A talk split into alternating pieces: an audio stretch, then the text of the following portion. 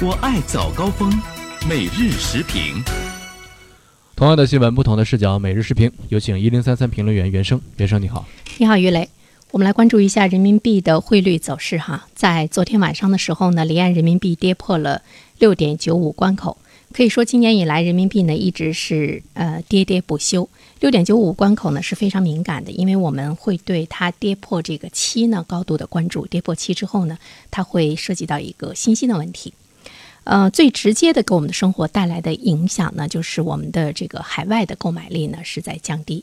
呃，在这里呢，我们举一个特别简单的例子。我有一个朋友在一个半月之前去美国玩，当时呢，国内不少的朋友托他在美国呢买东西，他不是代购哈，就是给朋友呢这个买东西，不是靠这个来做生意。那么当时呢，他这个来买东西的时候呢，他画的是国内的信用卡，信用卡呢，他就是按照呃一个半月之前的呃这个汇率来结算啊，换成美元去买东西。那么这个发票呢，都给了朋友们之后呢，大家就按照当天的这个汇率呢，给他钱，好像也是比较合理。但他这个人比较懒，回来以后呢，因为信用卡你可以一个月之后再还钱嘛，所以他没有急着还。等后来他还的时候，他就发现汇率呢已经是啊快跌破六点八几了。那个时候，那就意味着呢，他要多还呢不少这个人民币。那就意味着他给大家买东西，他没有。挣钱的这个前提之下，其实呢，他还亏了不少钱。这就是我们说到的这个海外的这个购买力。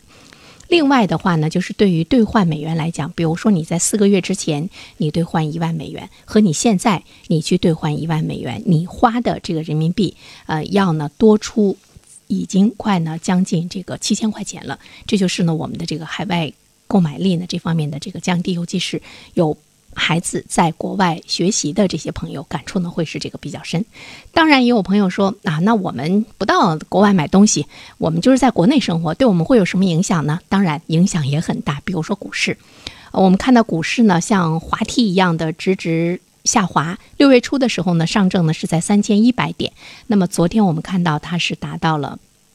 两千七百二十三点，跌幅呢已经是呃接近呢是百分之十三这样的一个这个跌幅，什么时候是个头？这是一点。另外一方面的话呢，其实我们还会注意到你的这个开车加油，你是不是觉得油价在上涨？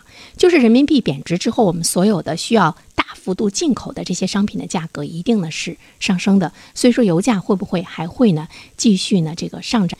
那么。今年油价已经涨了几次了，在接下来的时候，它是不是依然是上涨的势头？对你的生活会不会呢有这个影响？还有一方面的话呢，只要人民币这个一贬值，我们就会呢看到物价呢都会这个上涨。最近你注意到没有？猪肉还有呢这个蔬菜的价格上涨的呢都是比较厉害，因为贬值嘛，那就是毛钱不值钱了。不值钱之后呢，你就会觉得货币好像是多了，但是它不值钱了。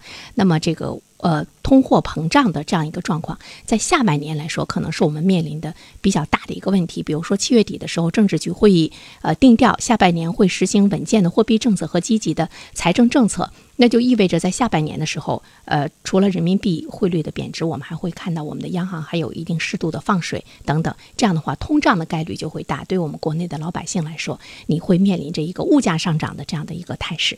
当然，呃，如果这个时候你把你的钱去买成国债的话，那么在这一方面它的避险包括它的收益呢，还是呢这个比较不错。另外，我们比较关注的呢是这个楼市哈，说这个房价它会呢有一些什么样的这个变化？房价会不会下跌？房价呢会不会这个上涨？人民币汇率呢，在过去几年经历了几次起伏，国内的房价走势呢，只有一个方向是涨。但是现在我们对它说涨的这个判断呢，嗯，很难讲。我们也发现了国内的这个调控的这个力度呢，也是在不断的加大。大的方面来说，它会带来很多的问题，它会呢有损大国的形象。我们都知道，资本呢是逐利的。当你的这个货币贬值比较大的时候，有很多的这个资本呢会有这个外流。呃，再一方面呢，它会使中美的贸易摩擦呢会升级，因为贬值之后对出口的企业来说是一件好事。呃，但是出口对于我国的经济增长的贡献呢已经是非常的这个有限了。那么在这一方面怎么样呢？会去做进一步的这个调整。最后我想说的是，大家可能比较关注最近这个土耳其里拉对美元的。汇率跌幅也是创下了历史的新低，但是我们要强调的一点是，土耳其的呃经济危机已经到来，但是土耳其它整个的经济结构呢，跟我们中国还是完全呃不一样的，因为它的经济危机是发生在一个没有强有力的、负责任的这个政府的支持下来发生的，但我国呢跟它是迥然不同。好了，于雷，嗯，好的，谢谢袁生。